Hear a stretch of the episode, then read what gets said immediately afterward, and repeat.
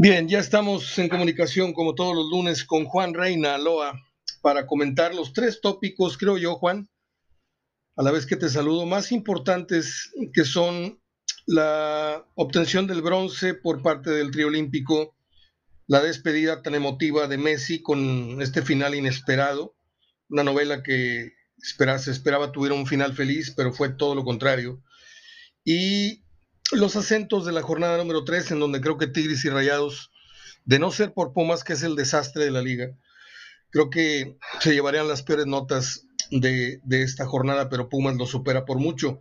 Pero a la altura que deben de estar, creo que eh, la medición para Tigres y Monterrey eh, equivale a lo que se está hablando de Pumas, porque creo que Tigres dio una actuación muy mala, ciertamente empata por, por esas cosas raras que tiene el fútbol, porque primer tiempo era para que Santos lo hubiera vapuleado tres o cuatro goles a cero.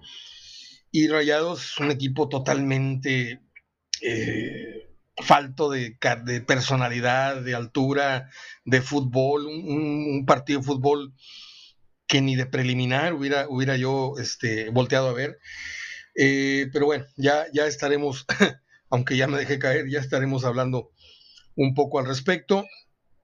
Te saludo con mucho gusto y te voy a ceder en gran parte la pelota porque esto de la segunda dosis, como ya comenté al inicio del programa, este, en un bloque anterior, pues nos trae un poco atarantados. No al grado de la primera vez, en donde sí nos tiró por 3, 4 días, así literal en la cama, pero ahorita traigo dos días muy, muy raros, así con, con mareos y con bajas de energía. Por eso, pues hoy vamos a, a escuchar primordialmente a Juan Reinaldo. Te saludo con mucho gusto, Juan. Adelante. Hola Mario, ¿qué tal? Excelente día para todos, para todos los amantes del fútbol en Hablando de Fútbol. La verdad que comenzamos con lo de la medalla de bronce, muy bien ganada por parte de los muchachos de Jaime Jimmy Lozano. Me gustaría hacer hincapié, es una opinión muy personal, eh, la emití en redes sociales y me llevé por ahí muchas críticas. Eh, para mí es un bronce que sabe a oro y me voy a explicar por qué, no por falta de conformismo, ni mucho menos eh, por falta quizá de mentalidad, pero es un bronce que sabe a oro porque la medalla anterior me parece que la medalla de oro anterior que ganó el Flaco Tena, que fue histórica y que ha sido el máximo logro, creo que no estaba presupuestado llevarse ese, ese oro. Eh, en aquella ocasión sí se veía una selección fuerte, pero todavía no sabíamos la magnitud de lo que México podía enfrentar en la siguiente ronda y aquella selección fue de menos a más. Eh, esta, y obviamente fue mucho más, fue mucho mejor. Eh, los jugadores también, en cuanto a nivel colectivo individual, alcanzaron notoriedad y casi la perfección en la final contra Brasil. Y en esta ocasión considero que la expectativa estaba alta por traerse una medalla, porque precisamente ya se había alcanzado la vara se puso alta en el 2012, en 2016 se fracasó con aquella selección que fue eh, y bueno, ahora la expectativa por el preolímpico, por el proceso que llevaban estos muchachos eh, con Juegos Panamericanos, por ahí creo que también Juegos Centroamericanos, finalmente el preolímpico y por ahí también el Torneo de Esperanzas de Tulón, pues era alta, era alta en la cuestión de que México sabíamos que tenía el nivel para traerse medalla, pero no sabíamos cuál. Por ahí, pues obviamente esperábamos el mínimo el bronce y el máximo el oro. Entonces, eh, me parece que hace nueve años y México no se traía ninguna medalla, a pesar de que la terminó ganando, quizá por ahí sí se hubiera hablado de un fracaso, pero no hubiera estado tan marcado como ahora hubiera ocurrido, Mario, como si esta selección se hubiera quedado en fase de grupos o se hubiera quedado por ahí en el camino contra Corea. Creo que México cumplió y cumplió muy bien a toda ley. Obviamente el nivel que se mostró, sobre todo porque se, se supo sobreponer, eh, primero en el segundo partido contra Japón, creció anímicamente contra Sudáfrica, alcanzó un clímax contra Corea del Sur y posteriormente, bueno, ya Brasil sabíamos que era otro boleto, era el máximo, el máximo nivel que podía competir México o al que se podía enfrentar un adversario en la competición y bueno, finalmente terminó viendo su realidad, aunque pues le plantó cara hasta los penales. Y cuando sabíamos que contra Japón iba a ser difícil, a pesar de que era la revancha, bueno, se plantó con mucha personalidad y la verdad que con eso resumo que para mí fue un bronce con, con sabor a oro, una medalla muy bien trabajada. Es esto no quiere decir que México sea una potencia en selecciones juveniles, creo que nos falta esa dosis de realidad, pero sí considero que es un muy buen cimiento, primero para que el Tata Martino voltee a ver esta generación, que me parece que en cuanto a calidad futbolística todavía puede alcanzar más. Y yo creo que no ha sido ni mejor ni peor que anteriores. O sea, yo, yo creo que hemos tenido mejores generaciones. El problema es que México, México no logra dar ese salto en cuanto a la maduración. Y yo creo que con esta generación, pues si se le sabe sacar provecho en las eliminatorias, cimentar muy bien la base para el Mundial, puede ser competitiva para poder, pues por lo menos aspirar a ese mentado quinto partido. Entonces, si bien es cierto que quizá dentro de esta situación que se le critica a los atletas, que falta de mentalidad, me parece que más allá de la mentalidad hay que saber trabajarla, porque creo que ahorita el fútbol mexicano específicamente, me parece que no está ni a la altura de las elecciones protagonistas. Yo lo considero en un nivel C, en un nivel emergente. Obviamente en selección A están la élite, los campeones del mundo. En el segundo nivel yo pondría por ahí a Bélgica, selecciones que aspiran al protagonismo, por ahí Uruguay, eh, que te gusta también alguna otra, Portugal, pero que si te das cuenta, pues no logran, todavía están ahí entre si se meten a la élite por ganar un mundial o, por ejemplo, se mantienen, pero siempre se habla de ellos. Y creo que México, antes de codearse con, con la élite, como muchos consideran que falta mentalidad, necesita primero quitarse esa etiqueta y poder aspirar a ser una selección protagonista que compite en el Mundial. Y yo creo que es un buen principio para poder realizar muy bien las cosas pues en esta década que tiene importantes eventos la selección, principalmente el Mundial en Puerta de Qatar y preparar muy bien el próximo ciclo para las, eh, primero las Olimpiadas de, de, París, que no está muy lejano, ya estamos a tres años porque nos comimos un año por la pandemia, y segundo el Mundial del 2026, y es ahí donde considero que esta medalla de bronce se debe de ver como un muy buen indicio para poder trascender, pasar al protagonismo en el fútbol mexicano. Bueno, pues no comparto, este definitivamente para mí no es un oro, para mí es un bronce. Este, pero si el sentido que le quieres dar a este logro es que pues no había expectativas y se logró una medalla y no había opción ante los favoritos, yo te dije dos, tres semanas antes váyanle poniendo, o lo escribí, no me acuerdo, váyanle poniendo el, oro a, Brasil. Pero, pues yo me disculpo porque yo dije que si ganábamos una de bronce yo me iba de lado y ya me fui de lado con la vacuna porque estoy totalmente mareado, me, voy de lado, este, tengo dos días yéndome de lado, eh, literalmente, y aquí públicamente digo que me equivoqué. Entonces, ahí queda el logro.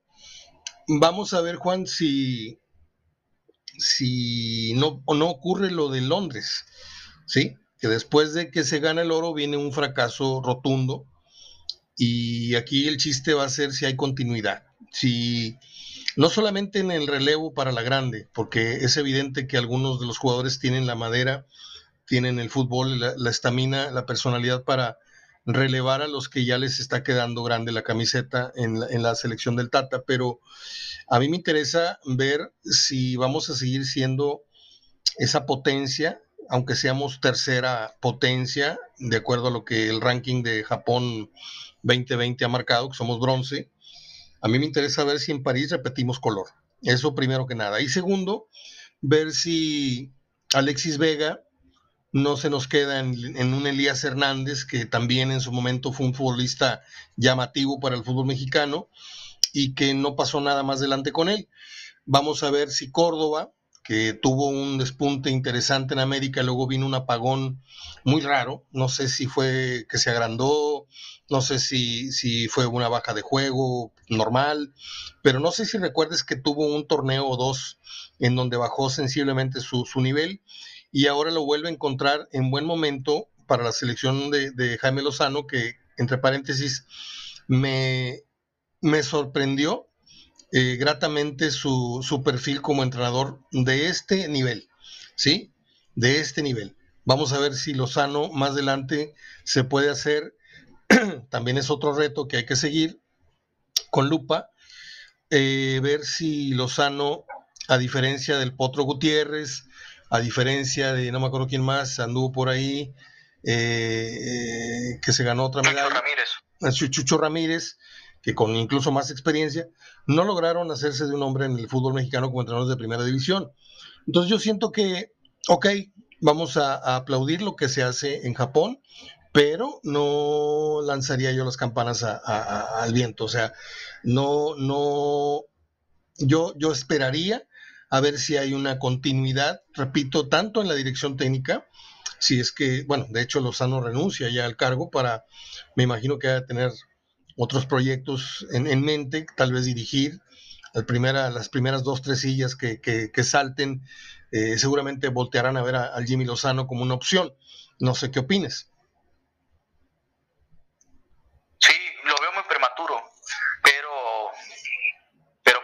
puede ser, porque bueno, bueno, si viene con, este, con esta inercia, con esta inercia. Si lo ves prematuro, entonces, ¿por qué renuncia a la, a, la, Olímpica? ¿Qué es lo que crees que tiene en mente Jaime Lozano?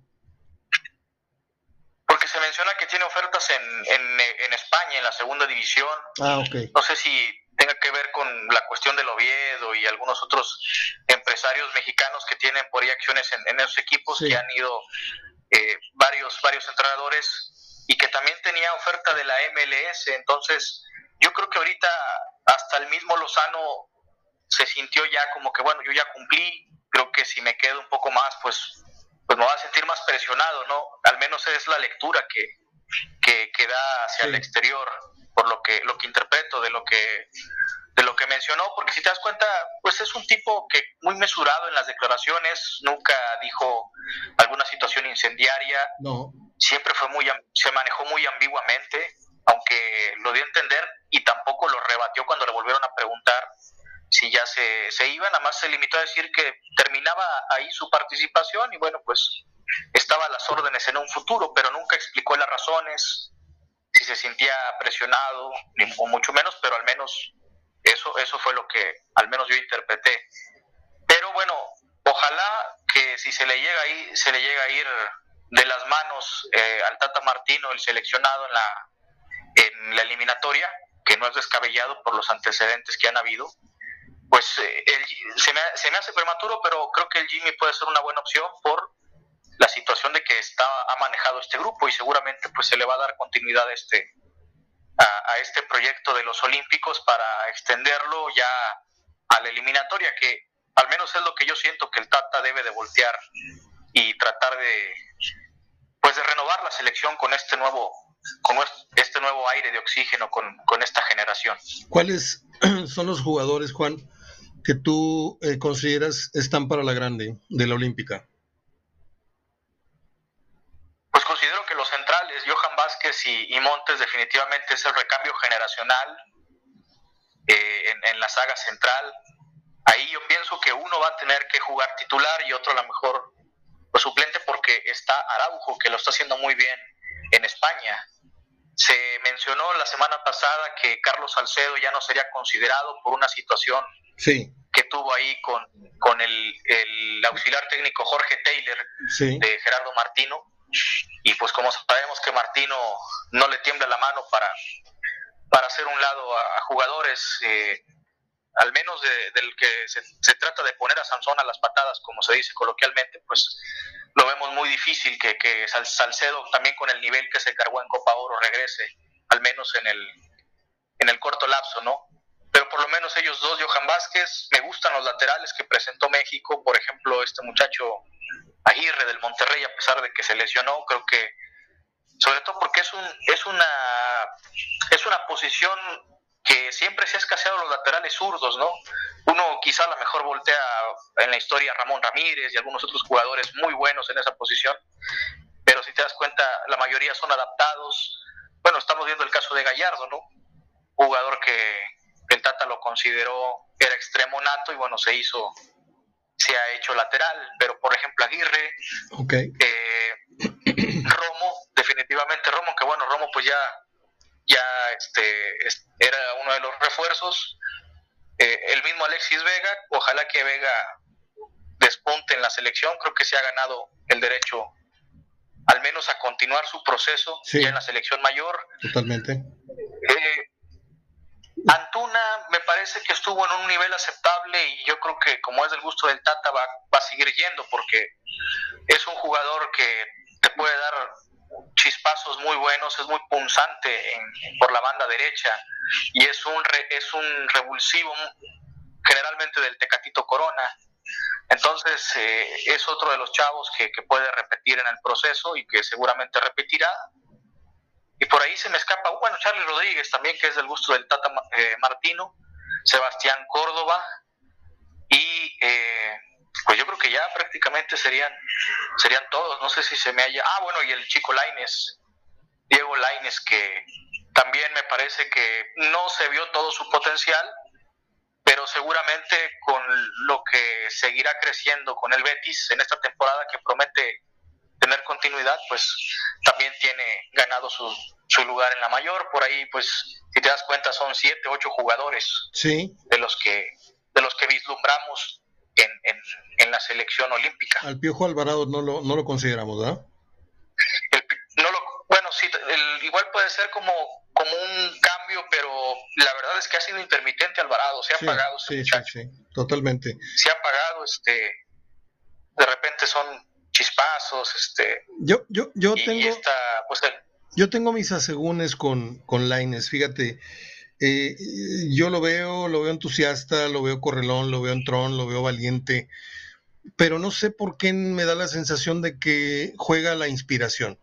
Es un muchacho que, que en ese momento se saca de la chistera algo, pero no, no es un jugador que tácticamente eh, sea eh, correcto, que sea disciplinado. Siento que eh, a veces le da por hacer la suya, a veces le da por, por tirar la pared. O sea, no, no lo siento con un esquema de juego este, serio, lo siento como que muy, muy canchero, o sea, como que muy a la inspiración otra vez. Pero bueno, yo tengo que respetar el gusto de la gente, tu, tu opinión y, y, la de mucha gente, ¿no? Si, si finalmente, primero me gustaría que se consolidara porque yo no, no, no, no, no entiendo un titular en la selección que no sea titular en, el equipo que esté jugando, llámese Europa, llámese México, o sea, yo no, esa, esa, parte no la entiendo, o sea, si no juegas permanentemente, pues difícilmente vas a venir a la selección a ser titular, si la mayor de las veces claro. eres, relevo. Pero bueno, o sea, eh, eh, has dado una radiografía muy parecida a la que tengo yo en cuanto a los jugadores que podrían ser eh, causa de, de, de, de, un brinco al proceso de la grande.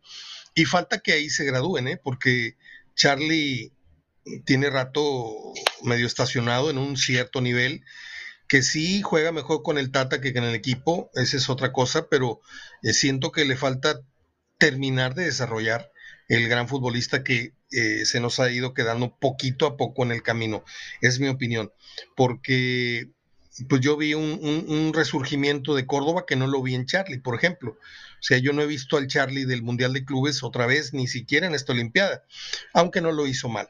Pero bueno, ahí queda la medalla de bronce, eh, que viene más o menos a, a hacer menos peor la, la, la, participación de México en la Olimpiada, porque fueron cuatro de bronce, cuando la otra bandida de, de Ana Gabriela Guevara dijo que íbamos a ganar 10, 12 medallas y que finalmente sí, una locura. Este, dijo que ganamos cuatro, pero era una gran...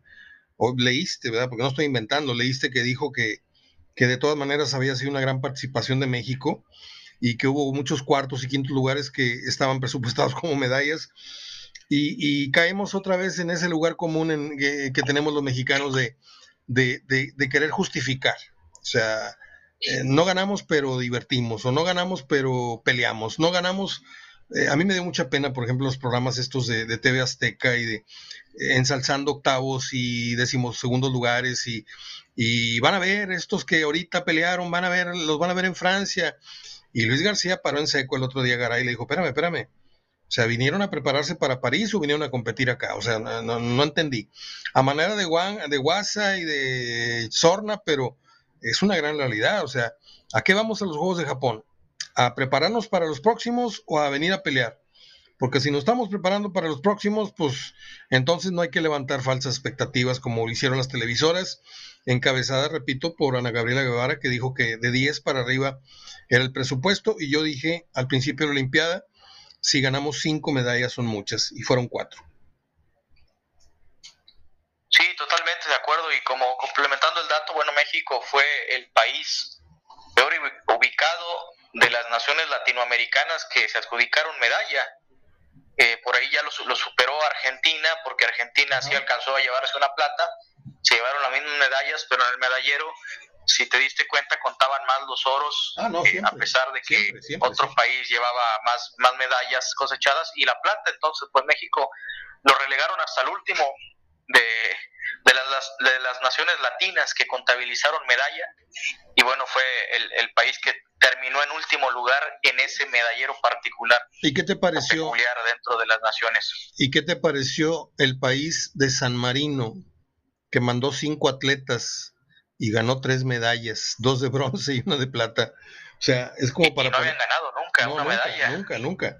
Entonces, este, yo también ya me llevé dos, tres tomatazos porque publiqué algo que me tardé una hora en darle en darle publicar al, botón porque dije yo yo sé que esto no le va a caer bien a la gente ¿por qué? porque Mario pues este son los mejores del mundo los que van a la, olimpiada y no es fácil ganar una medalla pero no lo ven desde el punto de vista de inversión no ven que mandar jóvenes a romper récords nacionales a una Olimpiada no es el objetivo. No es el objetivo ir a decir, híjole, eh, los kenianos, este, los, los, los alemanes son muy buenos y, quedar en sexto enclavados y, y, esto y lo otro, eh, pues ya es un gran logro. Pues sí, nada más que a mí me está costando de mi bolsillo, le cuesta a todos los mexicanos, porque con nuestros impuestos es con lo que mandan a los, a los, a los atletas, no solamente a la Olimpiada, todo el proceso.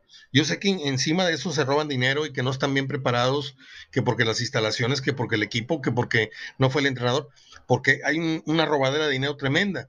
Pero a lo que voy es a que durante un proceso de cuatro, en este, en este caso cinco años, uno les está pagando alimentación, le está pagando traslados, le está pagando comida, le está pagando eh, campeonatos mundiales a los que van, aviones, hoteles, para que te me caigas del trampolín para que te caigas de la barra a la mera hora, para que tires un 2 en, el tiro con, arco cuando estás peleando la medalla. O sea, ese tipo de cosas, yo puedo entender la competencia, puedo entender la presión, pero una presión que te reviente al grado que te caigas del trampolín, te caigas de la, barra esta por donde caminan las gimnastas y, varios ridículos que hicimos en, en la Olimpiada, e, eso sí me da coraje porque a mí me está costando no es, no es ir a, aplaudirles a los muchachos del barrio que están jugando un, partido de fútbol aquí abajo en el campo del río, no.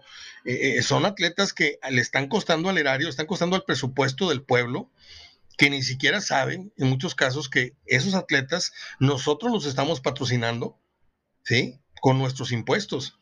Entonces, si no vamos a mandar a los atletas con más reales y altas posibilidades de ganar medalla, mejor que no los mandemos. Vamos a mandar 20, pero si esos 20, 10 tienen posibilidad de medalla, órale, vamos con esos.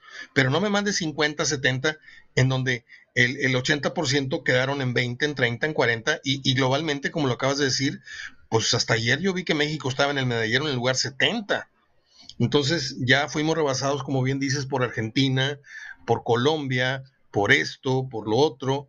Y, a mí me da mucha, mucha tristeza, eh, Juan, porque pues eh, en mis tiempos era un agasajo mm, ver la Olimpiada por Raúl González, por Daniel Bautista, por, por Ernesto Canto, por este Rodolfo Gómez en la maratón, por la Josie Mats, por Belén Guerrero en el ciclismo, por los taekwondo, el, tema del taekwondo, por el tema de las pesas, que ahí sí ganamos medalla afortunadamente, pero éramos potencia en varios, en varias disciplinas, en el boxeo, no se diga, este, y ahora, pues, el otro día vi que se, eh, que se tiró un clavado Rommel Pacheco, este, que, que figuró más en la Olimpiada por los TikToks que hizo que por el clavado que se tiró, que fue lamentable, que fue el que lo eliminó.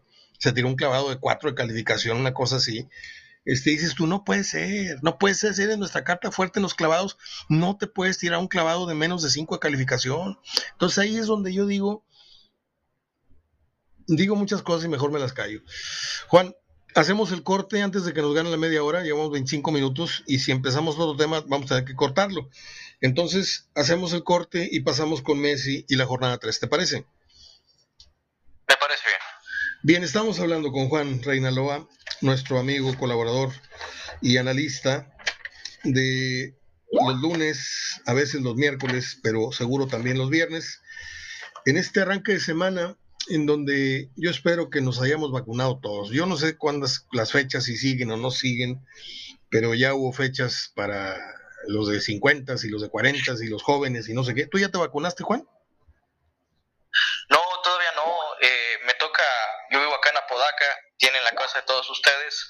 Eh, el detalle fue que venía muy bien el sistema de vacunación que implementó el municipio, pero en mi grupo de 30 más todavía no se dan las vacunas, entonces por ahí hay un desabasto, hubo desfase de fechas y según el argumento que dio el gobierno, encabezado por el señor César Garza, es de que como somos el, el, grosor de la, de la población, pues por eso no, no había suficientes vacunas. Entonces, ¿Ya te dijeron al parecer va a comenzar en unas dos semanas. ¿Ya te dijeron de cuál vacuna te va a tocar? Todavía no hay una versión oficial gobierno, pero se menciona que es AstraZeneca. Ándale, ay, te quiero ver en la primera, chiquito. Esa fue la que me tumbó a mí.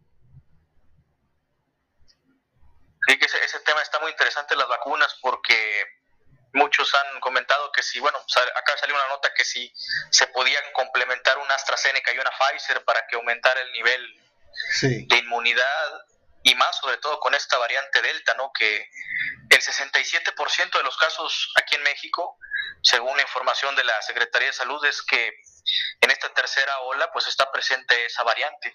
Así es. Pues te deseo la mejor de las suertes y que tu vacuna llegue pronto allá a tu a tu continente, allá por acá. Pues mira, yo, yo me conformo con que llegue el agua, que, que este, es, es un, como bien lo describiste la vez anterior, es una ciudad erótica, ¿verdad? Sí, sí, además llegas y ya te, además llegas y ya te quieres venir. Es muy caótica. Sí, sí. Es muy caótica porque de repente, o sea, tiene sus seis haciendas, el Mezquital, Santa Rosa, o sea, pueblitos que no pierden ese ambiente campirano, pero después hay áreas de mayor plusvalía y levantan unos condominios y de repente hay unos terrenos muy pelones este que no está poblado. En fin, es todo un compendio, un universo curioso aquí en Apodaca. Por cierto, por cierto, hoy es el día del orgasmo femenino, Juan. Yo sé que tú estás muy chiquito todavía, pero yo ya vengo de este cumplir precisamente con mi responsabilidad y con mi regalo para mi pareja. Vamos a hacer una, pausa y regresamos en este, en este inicio. No fue ayer, ayer domingo. Este, vamos a hacer una pausa. Eh, deseándoles que tengan una buena semana, ya fuera de bromas, y a parar bien las antenas. Hay que estar atentos con la pandemia. Se viene otra vez una serie de restricciones, de cierres, de limitaciones y, y esa gente que ya le había dado rienda suelta, que mentalmente ya se había relajado de más, vuélvase a poner las pilas, por favor como jefes de familia, como los hermanos mayores de la casa, como los que cuidamos a los abuelos o a los, a los adultos mayores, a nuestros padres, necesitamos volver a programar nuestra cabeza.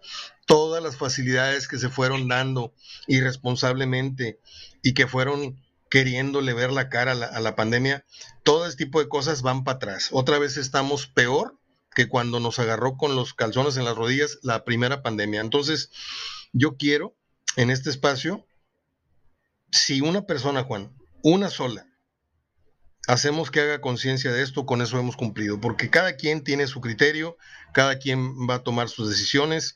Yo tengo amigos muy, muy queridos, gente que escucha el programa en el blog, que agarran su avión y se van a Cancún, que agarran esto y se van a no sé dónde. Perfecto. ¿Sí? Unos no les ha pasado nada, otros han regresado. Mira, yo he perdido varios amigos este, es muy triste esto que voy a decir, pero he perdido varios amigos que anduvieron de centro nocturno en centro nocturno diciendo, no, me, no pasa nada. No, a mí no, ya me dio y no, no me y ya ahorita ya tienen 8 o 10 meses de muertos. Y yo tengo otro amigo que dijo, no, a mí yo estoy esperando que me dé para ya con eso quedar inmune. Y ahorita, este, no digo el nombre, pero jugó fútbol y ahorita está pasando las de Caín en su casa, este, y me da mucha pena. Regresamos después de un corte. Pues el tema es Messi, Juan. Eh, ¿Qué podemos aportar a lo que ya la gente haya visto en televisión, escuchado en radio o haya leído preferente? En radio no creo que se haya tocado mucho el tema porque aquí están loquitos y nada más hablan de tigres y rayados las, estaciones locales, pero este, sí, la verdad. Eh, pero ¿qué podremos aportar nosotros? ¿Qué podemos filosofar este, o editorializar eh, hoy lunes de esta escena tan, tan dramática sinceramente dramática porque no fue una, una actuación, fue algo muy sentido. Eh, el que no conocía a Messi ayer lo conoció en cuerpo y alma porque el tipo se desplomó, lloró como un niño, no podía contener las lágrimas porque no se quería ir de su casa. Barcelona, ciudad, Barcelona, equipo, fue su casa desde hace muchos años. Además fue el equipo que le abrió los brazos, fue el equipo que lo curó, fue el equipo que le ayudó con su tratamiento, fue el equipo que lo formó como futbolista, fue el equipo que le dio instrucción en, la Mesía, fue, eh, ¿cómo se llama la, la, Mesía? La... Sí, la, la, la Masía. La Masía. Masía se le... Sí, no, dije Mesía, es Masía, sí, la escuela. Sí, adelante. Sí, que el viene porque así se les llama a las casonas rurales Masía, en no sé si en catalán o en algún otro entonces, eh, idioma allá en España, pero entonces, ahí en, Cataluña. Sí, Juan. Entonces concluyo. Eh, quedó claro que Barcelona, institución, se embriagó de éxito y es como el rico que empieza a comprar y a comprar y a comprar. Ahora me gusta este cuadro. ¿Cuánto vale? No, pues es que lo pintó fulano, lo pago. ¿Cuánto vale este coche? Lo pago. ¿Cuánto vale este otro coche? Lo pago. Y de repente se llenó de lujo y de repente le vino la cuenta, le vinieron los impuestos esto en la madre. Cuando Barcelona quiso asegurar a Messi, la ley que impone allá este, pues esta medida de, lo, que, lo que no puede rebasar de, de, gasto y todo esto ya le impidió que, contratara a Messi y, Messi hizo un esfuerzo eh, reduciéndose el, el, 50% de su sueldo, que es una barbaridad de dinero la que dejó de ganar Messi o iba a dejar de ganar por, por quedarse y demostrarle a la gente que aquella versión de traidor, incluso le pintaron ahora la barda, pero se la borraron inmediatamente, eh, aquella versión primera de, es un traidor, o es un, este, un tragamonedas. No era por el dinero, era porque había una inconformidad con el, presidente anterior y ahora que realmente sí se quería ir y lo dijo, la primera vez sí lo dije, me quiero ir y ahora no me quería ir, pero tengo que irme. Creo que el fútbol va a seguir, Barcelona tiene que seguir, Real Madrid ha seguido sin Cristiano Ronaldo, como siguió alguna vez sin el buitre, digo que no son figuras comparables, pero siguió sin sus grandes leyendas, sin sus grandes figuras, siguió sin Zidane, siguió sin Puskas, siguió sin Gento, siguió sin Bullo, siguió sin Hugo, el Barcelona siguió sin Cruyff, siguió sin el Pep, siguió, pero no con la misma dimensión ni con los mismos éxitos. ¿Tú crees que algún día Barcelona vuelva a dominar como dominó junto con el Madrid eh, esta Liga España?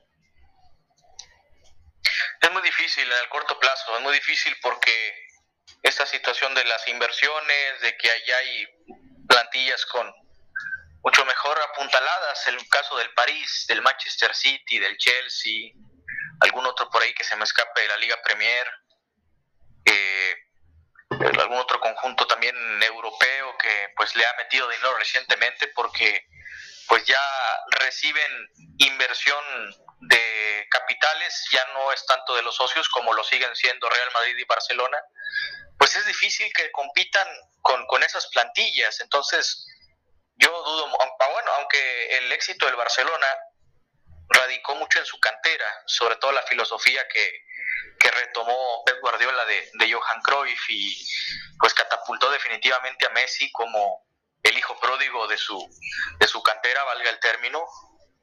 Y pues bueno, el resultado ahí está, nos regaló una época excepcional, un, uno de los mejores equipos de la historia.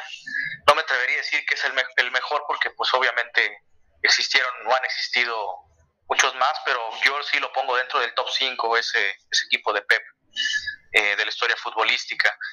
Y es muy difícil que se vaya a repetir ese mismo fenómeno. Igual Barcelona puede a lo mejor ganar una Champions, eh, que te gusta en dos, tres años, pero ganar la cantidad de títulos en ese lapso con Pep y con Messi, y luego después fue Pep y Messi siguió pues eh, recaudando trofeos, ganando títulos, va a ser muy complicado, muy, muy difícil, entonces se termina una era que, bueno, aunque es prematuro, me parece que sí duele, pero es algo por el que el Barcelona iba a pasar, pues por lo menos se veía en dos años, tarde o temprano.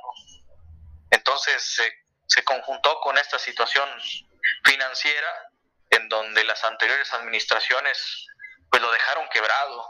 Ya nunca había visto eh, un club que se arrastrara por un refuerzo, una disculpa por la expresión, pero yo creo que el Barcelona malgastó mucho su dinero que definitivamente, pues bueno, terminaron ganando algunos refuerzos y, y definitivamente, bueno, pues ha sido un duro golpe para su historia y tiene que volver a renacer. Ojalá que se miren en el espejo de otros clubes como el Milán, que perdió mucho de su de su éxito que había cimentado eh, en los últimos tiempos, perdió quizás ese protagonismo europeo. Ojalá que no no le llegue a mermar a tal grado y pues va, va a seguir siendo interesante cómo va a sobrevivir ahora, ahora sin Messi, ¿no? Que es la, sin lugar a dudas para mí es el mejor jugador del Barcelona en la historia por todo lo que le dio y lo que significó por encima de Johan Cruyff, que me parece que Johan pues le dio un estilo, una identidad, pero creo que la cantidad de títulos con Messi terminó de explotar gracias a, a ese estilo definitivamente. Curioso, ¿no? Yo creo que el hombre que más pateó a Messi en los últimos 10 años fue Sergio Ramos. Y ahora se van a encontrar seguramente en el Paris Saint Germain, que ya está en la pulga de París, ya están vendiendo la, la 10 de Messi, la acabo de publicar en la tarde. Eh, uno. Dale, dale. Sí, no, no, adelante, adelante. Iba a comentar un, un dato de, de ambos. Dale. Curioso que la estadía de, de Sergio Ramos llega en la temporada 2005-2006 al Real Madrid como un joven, una joven promesa que venía del Sevilla. Y en esa misma temporada incursiona Messi en primera división, debuta oficialmente con el primer equipo en la Liga Española. Entonces, exactamente 21 años después, ambos dejan ambos clubes y ahora se, pues se van a París, la ciudad luz, y con un equipo que lo único que le falta es ganar la Champions. Muy bien. Ahora, te iba a hacer varios, varios planteamientos. Uno, ¿será Messi el capitán? En el caso de, yo estoy casi en un 90% seguro de que esta semana creo que hasta lo pueden anunciar. Eh, ¿Será Messi el capitán o crees que la jerarquía como líder, que no la tiene en esa dimensión de personalidad, de, dureza, de, meter y de todo esto que a veces distingue a un capitán por encima del crack, este, ¿crees que sea Ramos o crees que sea Messi? Y dos, con el equipazo que con redondearía, terminaría de redondear, quiero decir, eh, Messi, ¿crees que ya es el candidato número uno para ganar la, la próxima Champions? Bueno, contestando primero tu pregunta, no creo que vaya a ser el capitán porque el París ya tiene, y fíjate, es el brasileño Marquinhos, si no me equivoco, es el defensa central que es el capitán no creo que le vayan a dar la estafeta a Messi, además porque es un tipo muy respetuoso. Fíjate, estaba escuchando también que Neymar le quería ceder su número 10 y él dijo que no, él, según esto, va a elegir el 19, que fue con el que... Debutó. Con el que... No, él debuta con el número 30 y su segundo dorsal con el Barcelona es el 19 Ajá. y luego ya después le, le dan la 10 cuando se va Ronaldinho y es un número que también utilizó en sus inicios en la selección argentina, entonces por ahí se le abrió esa, esa posibilidad y bueno, va, va a elegir el 19. Y el segundo sí, definitivamente va a ser el candidato número uno por, por lo que representa el poder de esa plantilla. Yo tenía entendido, yo tenía entendido que el número 19 era, lo traía desde Newells, pero de chiquillo, pero está bien. Eh, entonces, con, convienes conmigo de que hay que ponerle muchas fichas en la ventanilla de la apuesta al PSG eh, en caso de que llegue Messi, porque si Messi sigue estando ahí en, la moneda en el aire, ¿no? Pero ya sería mucha, mucha diferencia a favor del PSG con Messi en la plantilla, como para no marcarlo favorito de entrada, sin jugar. Ya falta luego que se acople, que, que, le vayan dando esa, esa potestad de, del balón, este, aunque va a llegar a conocer compañeros nuevos pues muchos ya son del medio, está Mbappé, está el otro, está su, paisano Di María, pero no va a tener la misma autoridad que tenía en el Barcelona, donde él podía darse el lujo de caminar a ratos, y, incluso tiene un paisano, creo que es Pochettino, ¿no? El, que está técnico. Entonces, sí. va a empezar un proceso como a la mitad, porque tiene el respeto ganado de muchos, pero muchos también le van a decir, oye, este, pues juegan al menos la mitad de lo que jugaste en Barcelona, porque muchos lo ven en, un declive a, Messi, muchos. Yo creo que con lo que le queda a Messi, le puede alcanzar al PSG para ganar la Champions.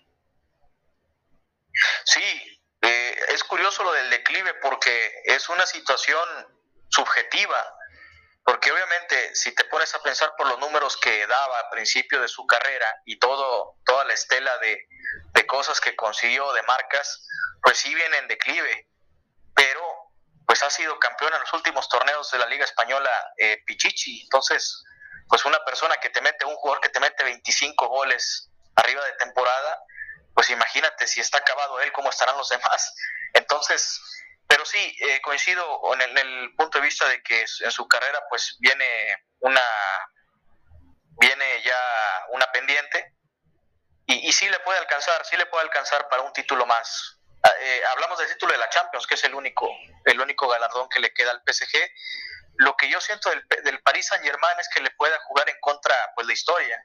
Un equipo que, que no se ha cansado de invertir con los jeques árabes, que ha gastado a diestra y siniestra y ha, ha gastado hasta el último petrodólar por llevar los mejores jugadores y se le ha negado esa Champions. Se le ha negado, ya han jugado una final que fue contra el Bayern el, el año pasado, la perdieron y en esta ocasión quedaron en octavos. Entonces, pues ya con esos equipos yo creo que nunca se sabe, aunque pues hay que irnos con la lógica y me parece que la, la, Liga de Francia sí la tiene ganada porque no le veo la misma calidad, la misma calidad que las demás ligas. Eh, puede arrasar porque lo ha hecho ya anteriormente, pero precisamente por esa competencia que tiene en su liga local, Vamos a ver qué tanto le puede pesar para competir en Europa, que ya es diferente el, nivel, no es lo mismo que te enfrentas a un Toulouse, a un Bayern Múnich en una fase de grupos de la Champions.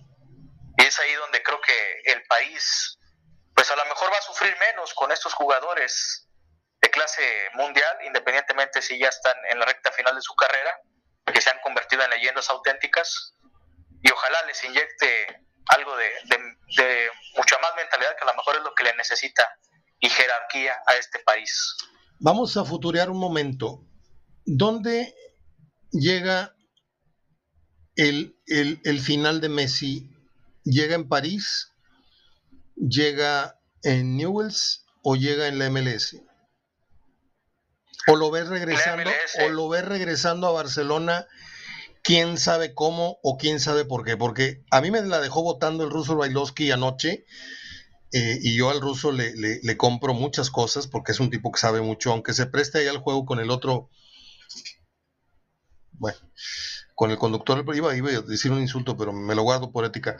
Este, nadie sabe, ¿eh? así como nadie, nadie imaginó la salida de Messi, cuando más seguro estaba eh, la confirmación, la continuidad nadie puede asegurar ahorita que Messi en una de esas maromas financieras a lo mejor se arregla algo o, Barcelona vende y, Messi dice me voy por tres pesos pero yo me quiero retirar en mi club.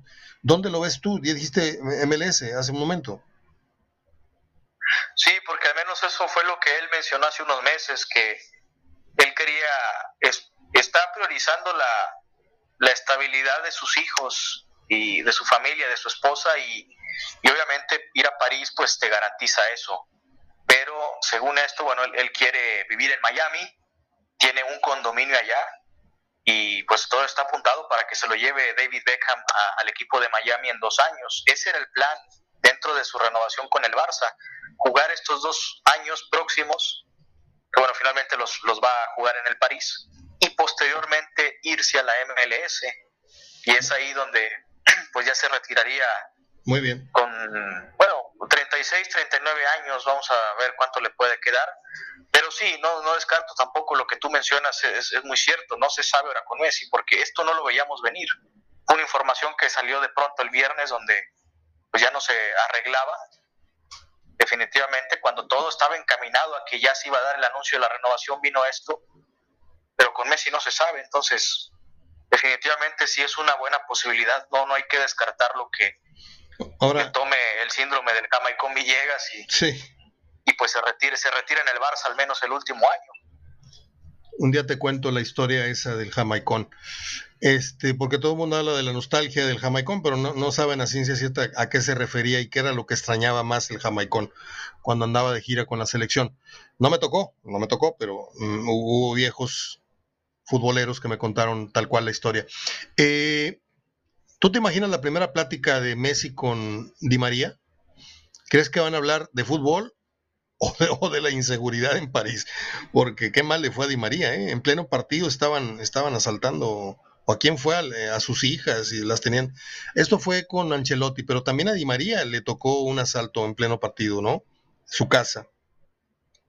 Sí, fue una situación ahí lamentable y bueno, yo creo que es parte de, de esta lo mismo cuando vaya Messi, pues bueno, le van a poner, imagínate, todo un, un equipo de seguridad a, a, su servicio que pues difícilmente va a pasar esos desaguisados. Pero bueno, la primera plática yo creo que es un chico, yo he notado una evolución de Messi, ha dejado de ser un poco introvertido. Sí. Inclusive a mí, a mí me sorprendió que él tomara la iniciativa hoy, claro. se, se prestara a hablar ante la prensa, diera ese discurso emotivo, inclusive también con, con lágrimas, nunca lo había visto llorar. Sí, derramando lágrimas en la final que perdió, o las finales que perdió con Argentina, pero eh, hoy las lágrimas eran, no sé cómo explicarlo, disculpen la... Sí, eh, aquella vez pues era de decepción, ¿no? De frustración, pero hoy era como nostálgico, como un duelo personal. Sí, yo lo vi llorar. Como, yo lo vi llorar como un adolescente, lo vi llorar como cuando no puedes contener, cuando eres muy, muy joven y no sabes contener tu, tu llanto, este, que te brotan así solas las lágrimas y, el tipo no dio la espalda al podio, no, no, no se fue a esconder atrás de la tarima. O sea, ahí estuvo llorando porque, porque así es él. O sea, lo que más le ha admirado a Messi es su sencillez y es su, su, su don de gente. Y, y, hay que tener muchos pantalones, quiero decirte, Juan, para llorar en público, ¿eh? Muchos pantalones, a, menos, a menos de que seas actor de Televisa, pero este, esos, esos ni cuando lloran, lloran, porque no les salen las lágrimas, tienen que poner Big Vaporub en los ojos. Pero bueno, vamos a darle la vuelta al tema, que le vaya bien a Messi, vamos a esperar la novela en que, en que cierra. Terminamos con la jornada 3. Eh, te digo los resultados y hacemos énfasis obviamente en Tigres y Monterrey. León le ganó 1-0 al Querétaro. ¿A cuántos le pegaste antes de que cheque yo los resultados? Mazatlán 1-1 con Monterrey, Necaxa pierde con Cruz Azul 2-1. Eh, Cholos, te lo dije, Siboldi le iba a pasar muy mal, no me gustaba nada Siboldi en Tijuana, eh, a menos de que le dé la vuelta y me caiga yo el hocico, pero no le veo buen final feliz ahí a, a, con Tijuana. Este, Chivas milagrosamente empata con el Tuca, que se iba a llevar el primer triunfo del torneo. América le ganó 2-0 al Puebla. Tigres 1-1 con Santos, San Luis 3-1 a Pumas y hoy por la noche Pachuca Atlas. El equipo de la jornada hasta el momento, ¿cuál es, Juan? Toluca. Toluca 9 de 9 y pues sorprendente, fíjate, pusimos esas cabezas en la guillotina, el del técnico del Mazatlán y del San Luis, y hoy está en el lugar 2 y 3 falta mucho campeonato, pero tiene razón. ¿Cuál es la decepción? Ahora sí le vamos a entrar de lleno a Tigres y a Monterrey. ¿Cuál es la decepción de la jornada? La decepción, bueno, considero que Tigres por el mal, el, el pésimo, paupérrimo primer tiempo que dio, que ofreció. Y sobre todo, pues ya si le ponemos ahí lo de Tobán, pues sí, no deja de ser algo, algo que fue lamentable. Bueno, yo creo que el peor equipo de la jornada es Pumas, pero eh, hablemos de Monterrey y de Tigres. ¿Qué opinión te merece Monterrey? Jornada 3, empate 1-1 con Mazatlán. Fíjate que era un resultado que yo lo tenía presupuestado, eh, porque inclusive así lo comenté en la quiniela. Bueno, creo que el, Vasco sigue en la misma, ¿no? En lo mismo no, no aprovecha las circunstancias que se le presentan para ir por un partido.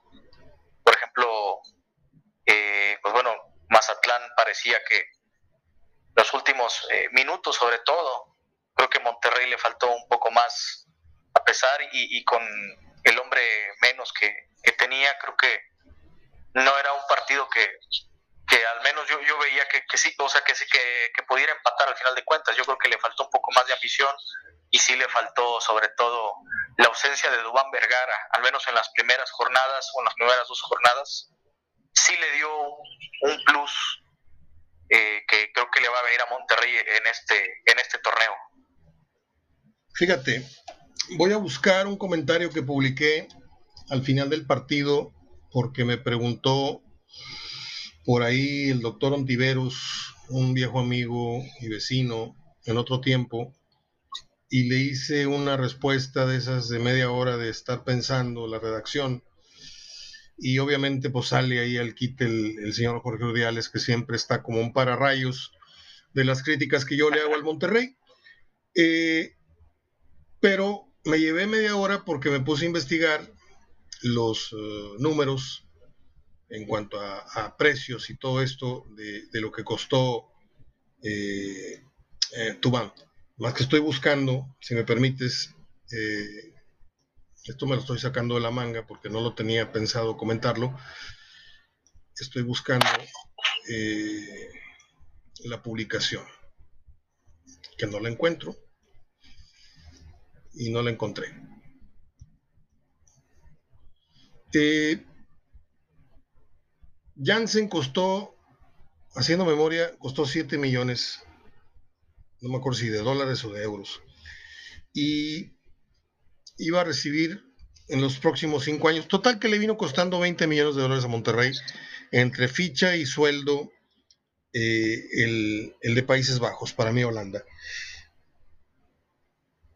Yo a los cinco minutos de verlo dije que no me gustaba, me puedo equivocar, como me he equivocado con muchos, pero le he atinado a más de los que me he equivocado.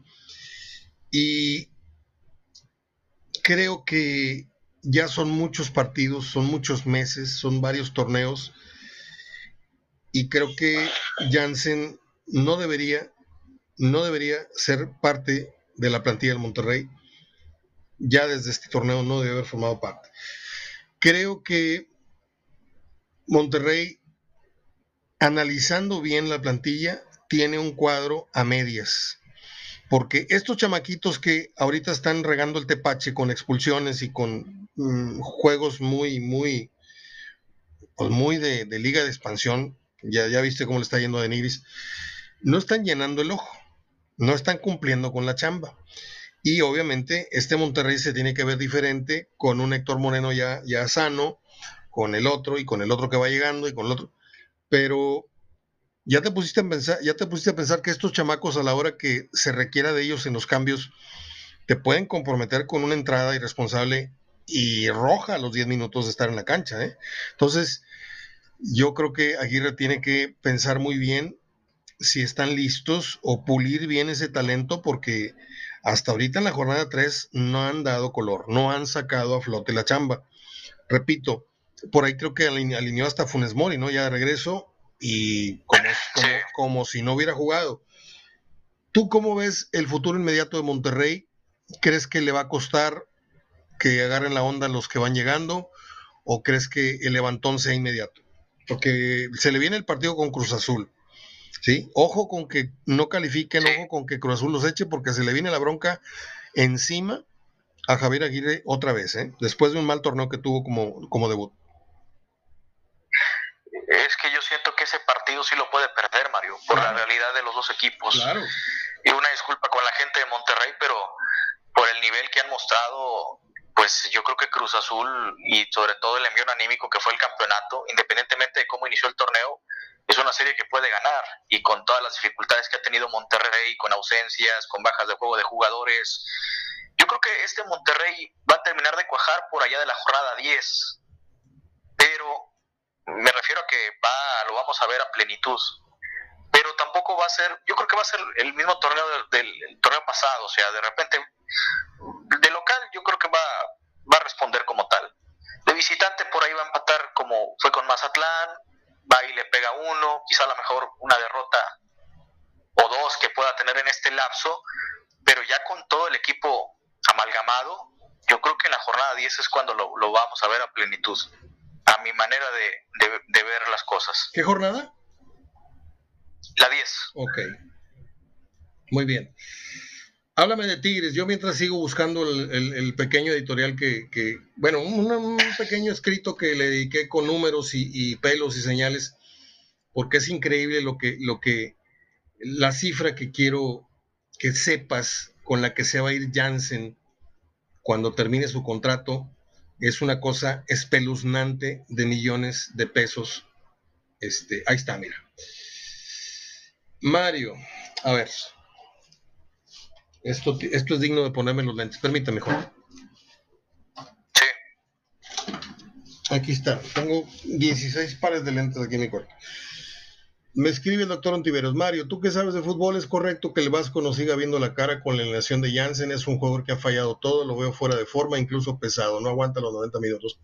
Yo contesto, no sé mucho, doctor. El que sí sabe mucho es don Jorge.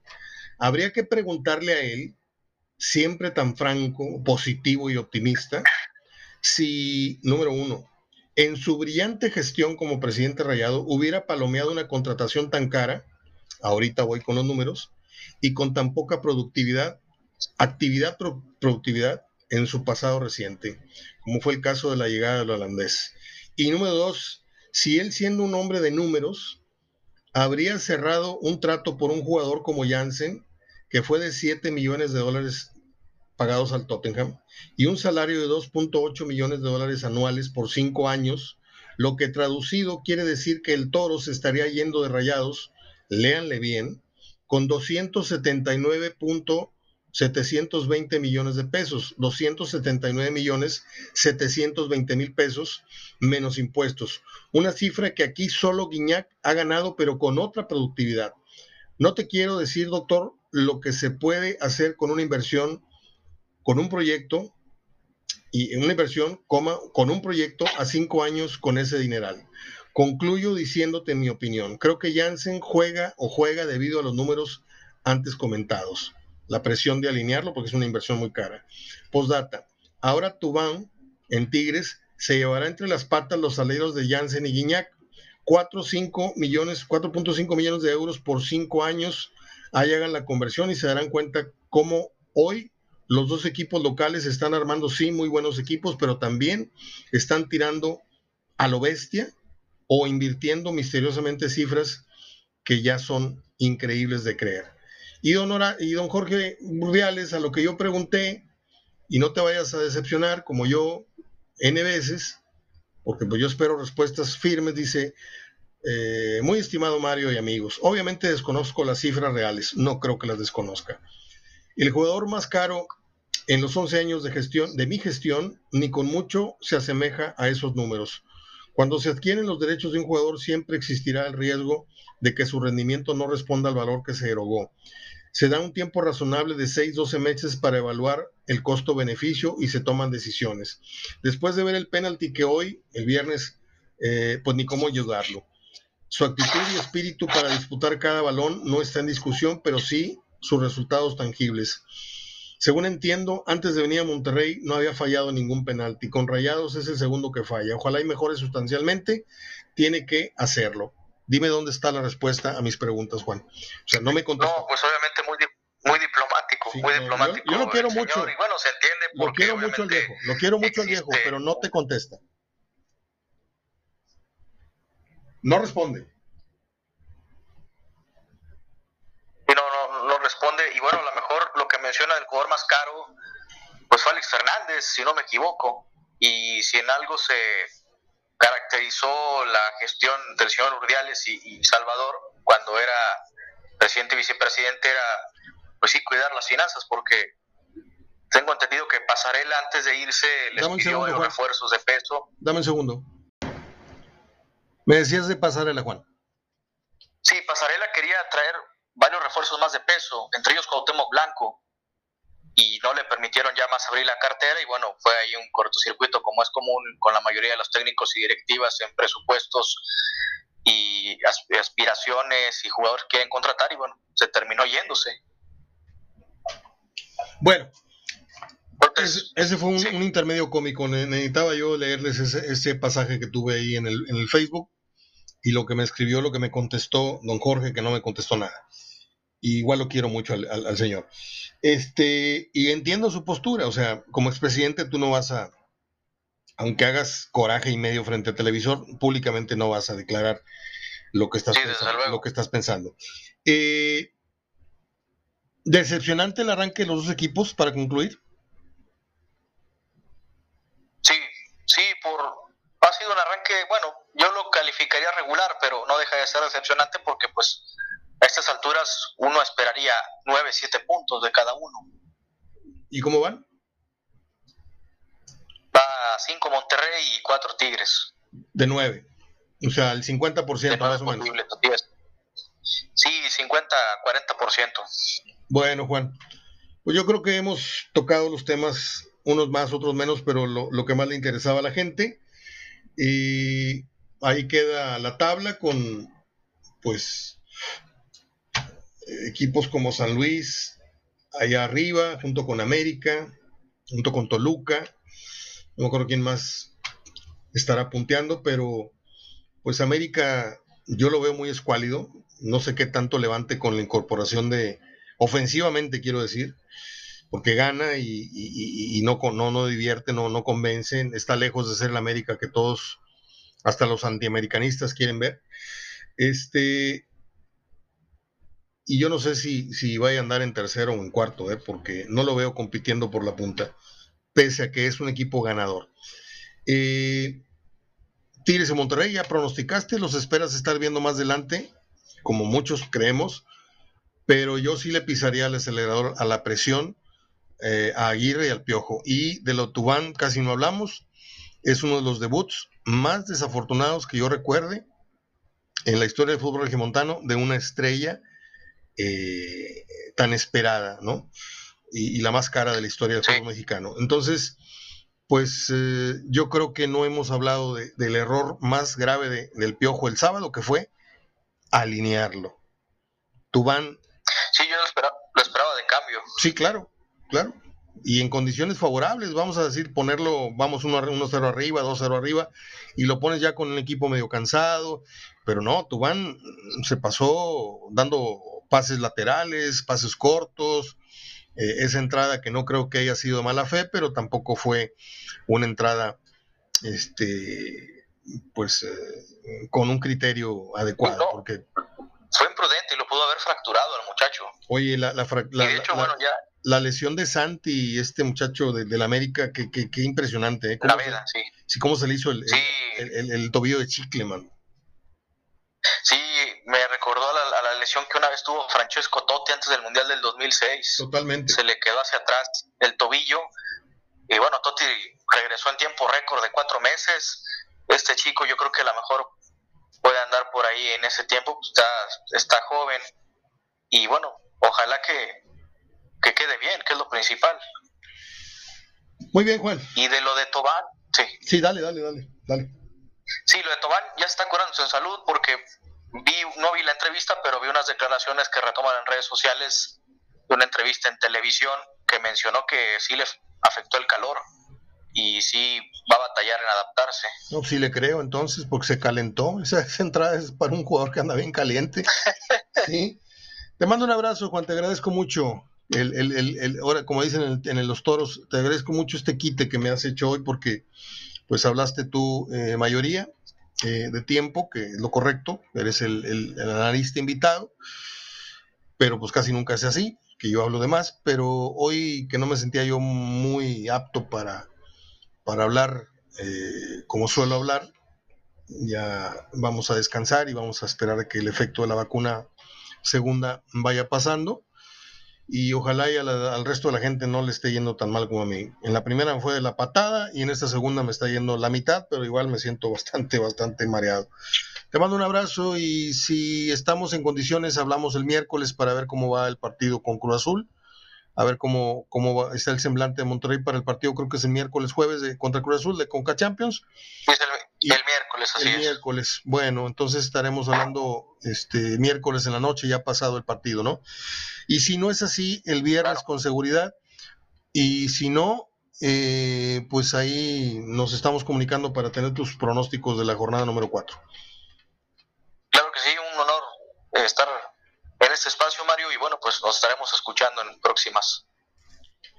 Gracias, Juanito. Te mando un abrazo. Estamos en contacto, cuídate. Gracias, igualmente. Que tengas buena semana. Excelente día. Juan Gracias, Reinaloa.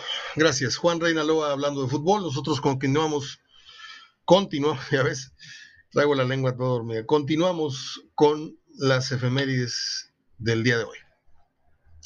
Hasta luego, Juan. Bueno,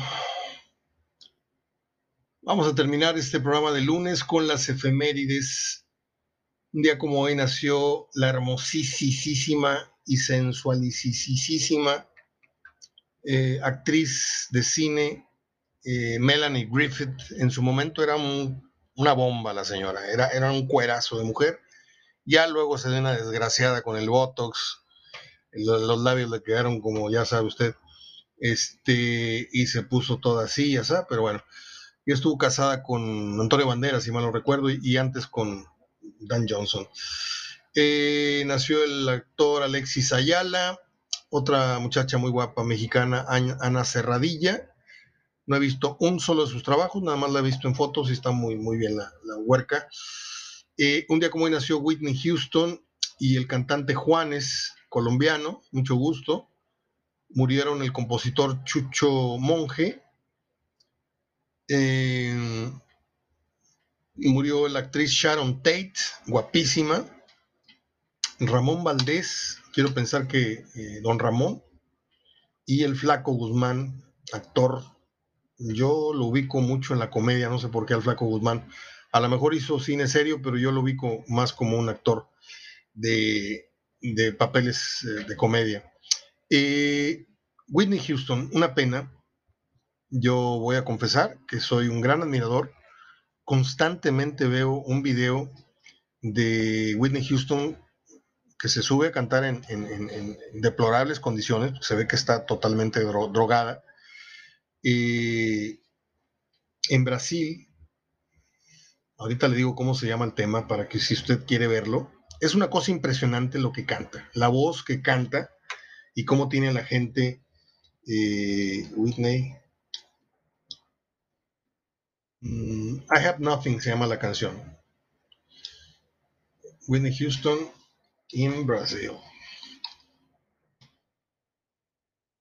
Un video de, 1994. Sí, estoy correcto. La canción es I have nothing, no tengo nada, sin ti no soy nada, algo así dice. Eh, véalo, por favor. Y se van a dar cuenta la, la clase, porque oírla en el radio, bueno, estudio, ahí te modulo, no. Hay que oírla en concierto. Y, y pues una pena que haya muerto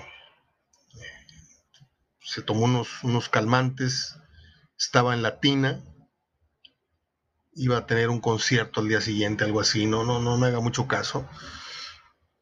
Y se tomó los calmantes y se quedó dormida. Y cuando te, está recargado en Latina, yo muchas veces he estado relajado en, en Latina cuando estoy de viaje, en un hotelazo así en Las Vegas en esto en lo otro, y dices tú, ah, esto no hay en mi casa, déjame la disfruto la, el bañito y si es con, con burbujas y así mejor. Y de repente aflojas el cuerpo y la espalda, y cuando el, agua te llega a la, boca y la nariz, ahí es donde te despiertas, ¿no? O, no digo despiertas, estás medio así, medio cerrado los ojos, Y esta mujer estaba totalmente dormida, entonces se hundió y se ahogó.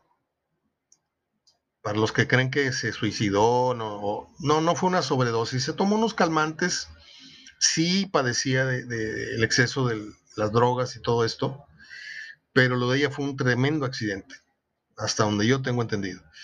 Descanse en paz, Whitney Houston. Eh, pues nada, ya les dije los highlights de, los más célebres eh, personajes del día. Mm, no sé quién más. Ya me voy. Ya me voy. La cantante Lady Gaga aparece totalmente desnuda en un video para la campaña. No sé qué campaña. Bueno, este. Mi abrazo y mi preocupación sincera